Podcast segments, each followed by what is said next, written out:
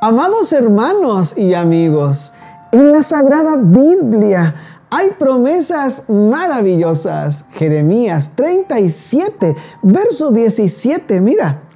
El rey Sedequías envió y lo sacó.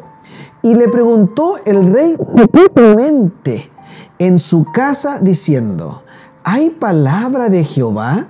Y Jeremías dijo, hay.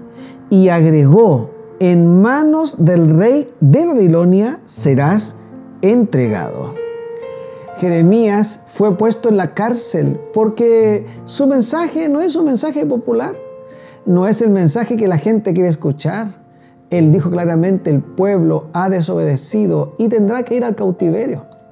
Pero el rey fue a la cárcel, lo sacó, lo llevó a su casa y le pregunta secretamente, sin que las demás personas se enterasen, ¿qué le pregunta? ¿Hay palabra de Jehová? Mira, amado hermano y querido amigo, esta pregunta también es para ti hoy. ¿Hay palabra de Jehová para ti y para mí? Por supuesto que hay. Escuchemos atentamente lo que Dios quiere para ti y para mí. Y recuerda, primero Dios